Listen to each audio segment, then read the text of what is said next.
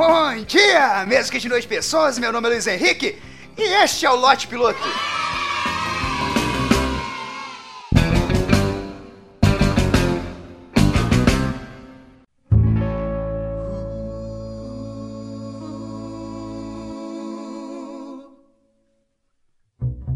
Tô virando um especialista em primeiro encontro. Sabe aquela pessoa que vai em várias entrevistas de emprego só pra saber como é que tá o mercado? Então, esse sou eu, só que com encontro. Tu vai e é isso aí, vê como é que estão as coisas, se atualiza do mercado, vê o que que estão pedindo, saca? Eu tive um encontro esses dias para trás que foi no mínimo diferente. Pra quem chegou no lote piloto agora, vai ver que eu não sou a pessoa que tem mais afinidade com religião. Deve ter uns dois ou 30 episódios onde eu falo de religião e geralmente fazendo piada que assim, eu definiria essa essas piadas como o seguinte: o pastor R.R. Soares não iria rir. Assim, de forma alguma. Nem aquela risadinha no canto do rosto, nada, nada. Ele não iria rir nem, nem a pau. Mas então, eu tava marcando de sair com a menina, muito bonita, gente fina pra caramba. Mas assim, devido aos compromissos, tava meio complicado da gente conseguir marcar, de sair, se conhecer. E conversa vai, conversa vem, a gente acabou marcando de sair numa sexta. E o que é que já passa a expectativa? Sexta-feira. Pô, sai do trabalho, vou pro encontro, começa o fim de semana, fim de semana show, velho. Olha que beleza. geralmente eu saio do trabalho e venho pra casa jogar FIFA, que olha que fim de semana sensacional. Aí, cara, marcando o encontro, ela dá a seguinte ideia: vamos ao culto, isso mesmo, culto, igreja, pastor, desse tipo de coisa. Vamos ao culto e após o culto nós saímos. Não vou falar o nome da igreja nem do culto, né? Vamos dizer assim: é da igreja Riozinho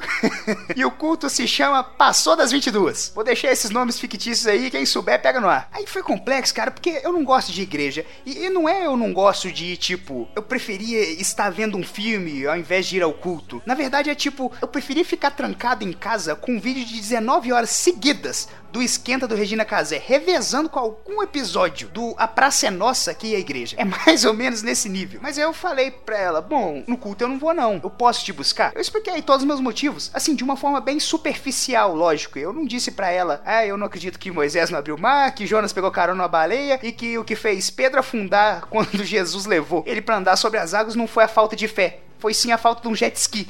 Não, não. Claramente eu não falaria algo assim. Mesmo porque eu não tenho religião. Eu não queria que a menina achasse que eu fosse um satanista, tá ligado? e nesse aspecto religioso, eu não quero convencer ninguém de nada. Eu, eu não vou levar as outras pessoas comigo nessa. Imagina, em um suposto julgamento final, alguém vira e fala: Ah, foi o Luiz, viu, senhor? Que me convenceu que desses negócios aí era tudo balela. Aí ferrou, velho. Vou levar a pena máxima. Você trancado numa sala junto com a galera do molejão, cantando eternamente Não Era Amor, Era Cilada. Olha que bosta. Assim, mas após a minha dissertação pra ela, foi quase um doutorado. Marcamos de eu ir buscar ela lá 22 e 15 após o culto. Deixar bem claro aqui, após o culto. Porém, cara, eu acredito que nesse meio tempo aí eu fui meio que enganado. Cheguei lá 22 e 15 e só via carros chegando. Logo pensei, acontece, né? Existe mais gente que tá vindo à igreja só uma buscar alguém. Não sou só eu. Cara, mas eu sou muito ingênuo. E é claro que era engano meu, né? O culto começava aquele horário. Pra se ter ideia, eu cheguei antes dela. Quando eu mandei uma mensagem, ela me respondeu: Já tô chegando. Confesso que por um segundo, cara, acreditei ter visto um anjo sentado no banco do carona, dando gargalhada da minha cara. Mas aí ela finalmente chegou, me mandou uma mensagem. Eu fiquei dentro do carro, me preparando psicologicamente para tudo que eu iria passar ali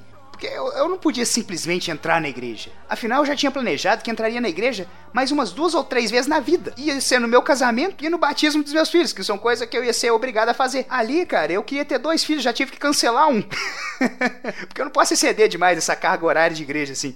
Cara, mas eu entrei lá, lá estava ela. Não sei se é porque era numa igreja, mas era tipo um anjo. Ela até brilhava de tão bonita. Tenho quase certeza que eu fiquei cego do olho esquerdo. Naquele momento que eu vi aquilo tudo e que aquilo tudo tava em jogo, eu pensei, Jesus, olha o tamanho do sacrifício que eu tô fazendo por causa dessa mulher. Então colabora, velho. Colabora, me ajuda. É lógico que não seria algo que daria certo. Sabe aqueles brinquedos de criança, onde elas têm que encaixar o quadrado no quadrado, círculo no círculo, sabe? Encaixar no lugar certinho.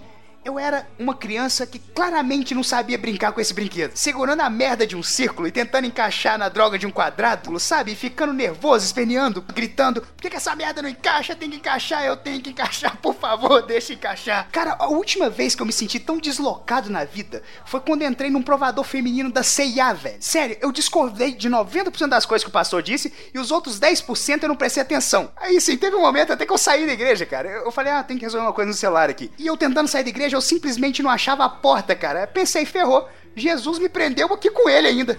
Não tem como sair.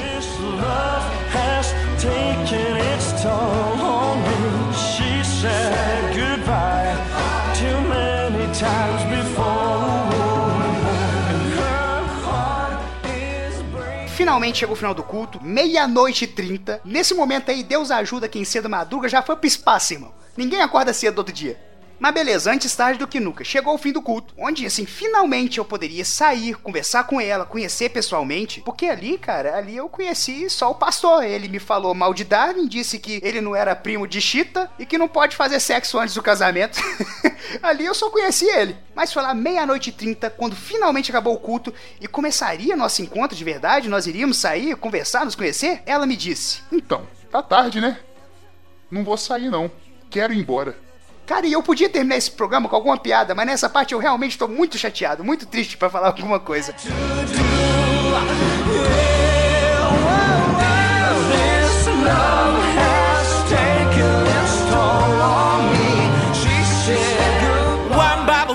One bam, bam